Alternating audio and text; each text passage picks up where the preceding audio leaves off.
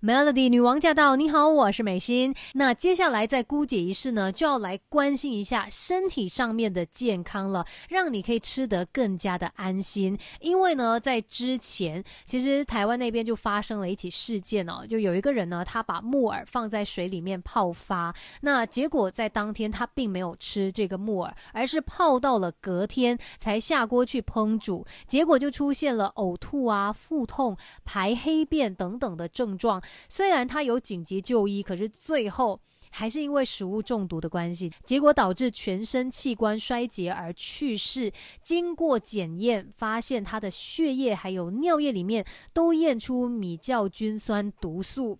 所以这一件事情呢，其实让很多人都非常的惊讶，跟呃有一些警惕了。因为其实我们都会吃这些食物啊，怎么知道它竟然是有毒的？因为你说木耳的话。它应该是没有毒的东西，为什么泡过水之后反而变得有毒了呢？那根据台湾的这个医院的毒物中心主任的说法啊，因为其实当这些东西它还是干货的时候，这个。微生物就不容易生长，可是当天气很热啊，你泡水的时候就很容易会有微生物的生长了。其中一种呢，就叫做椰毒假单胞菌的病菌。那在摄氏二十六度的时候呢，它就会产生出米酵菌酸毒素。这个毒素呢，它就可怕了。究竟它有哪些黑暗力量呢？等一下继续跟你聊。守着 Melody。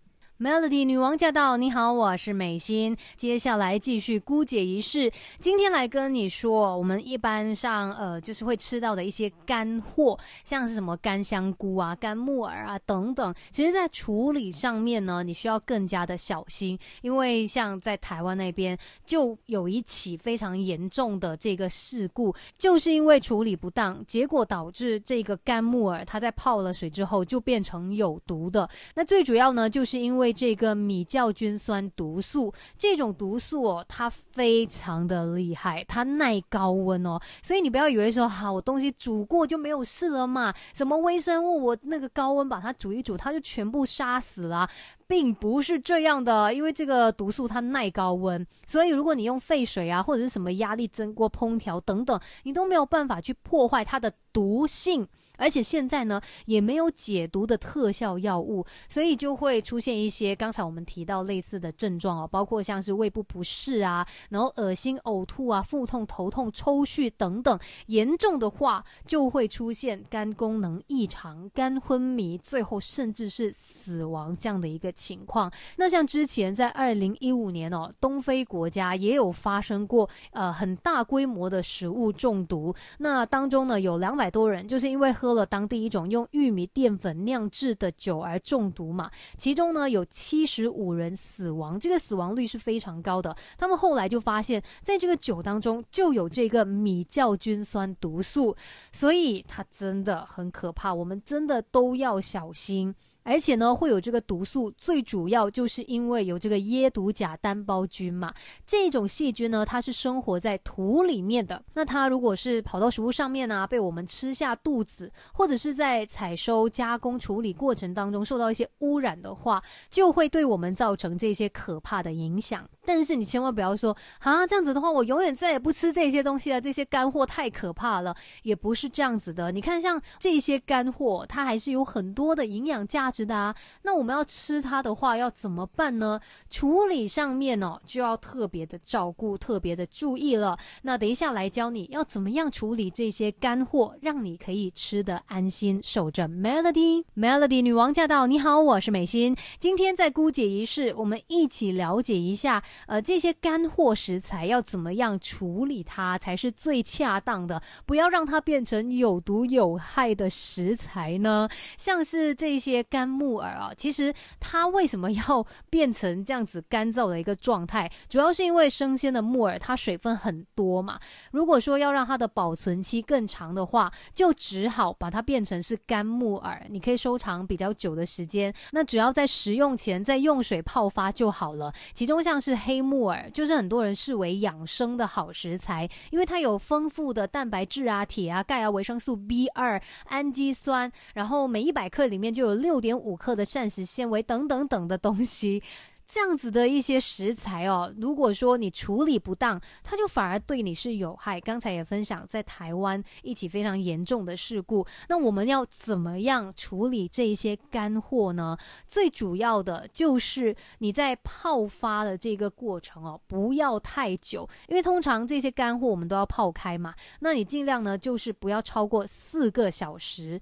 如果你真的觉得哈，我想要泡久一点呢，想要长时间浸泡的话，你就要要勤换水。真的不要觉得东西越久越多就是越好哦。有的时候它可能是逆道而行的，尤其像干货，记得你要泡的话呢，千万不要超过四个小时。尤其像我们马来西亚，我们的天气很热，在高温的一个情况底下呢，细菌怎么样就会很开心，它们非常的活跃。所以如果你要浸泡的话，就要看这个状况喽。可能呢，也可以在冷藏的情况下浸泡，让这一些干货变软。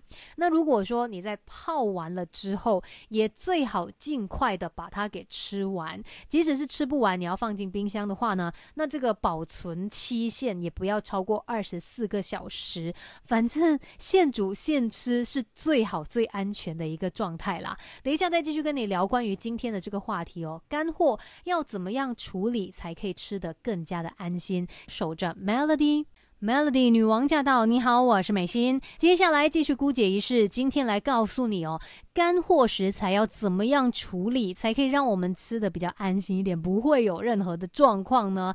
那刚才有说嘛，你这个浸泡的过程就不要太久啦，最好不要超过四个小时。而且呢，在这浸泡的过程当中，你可以来观察一下，如果说用来浸泡的水它出现变色啊，然后变得浑浊，而且这个食材摸起来好像很。粘稠、粘滑，甚至呢，你闻起来哦，会呃有那个臭味的话，那就不要吃了，因为可能有潜藏的危机在其中。那当然也不是所有的干货都需要去浸泡的，像可能说干贝啊、红枣、枸杞等等这些，你用水去冲洗一下就好，不需要特别的浸泡。因为呃，不论这些干货，它们是日晒或者是烘干，你使用前呢。最主要的就是把它上面的一些灰尘啊、杂质啊，用过滤水或者是饮用水把它给冲洗掉，让它比较干净嘛。那至于有一些呃需要浸泡的，才拿去浸泡。而且呢，这里也可以给你一些概念哦，究竟要浸泡多久？像是干香菇啊、干木耳啊，你浸泡大概三十分钟就 OK 了。如果真的觉得要再久一点，就像我刚才说的，你要去勤劳的换水。然后在选择这些干香菇、干木耳的时候呢，其实也可以去看一下它的外形是不是完整的。然后平常呃它还没有浸泡的情况底下，你摸起来会不会有一些湿软？然后它有没有酸味啊，或是刺鼻味？如果都没有这些状况的话，那它算是 OK 的。再来，你可以看一下它的表面，如果有白点啊、黑点这样子的话呢，你就不要购买了，代表说这些干货它已经有出现一些小小的状。状况，然后像虾米其实也是干货的一种嘛。虾米的话就不用浸泡，然后你要注意的就是不要选颜色太鲜红的。你不觉得颜色太鲜艳的话有一种怪怪的感觉吗？而且也要去闻一下它的气味，注意一下哦，它有没有发臭的气味。透过这些条件呢，来判断这个干货的状态究竟是好还是不好。守着 Melody。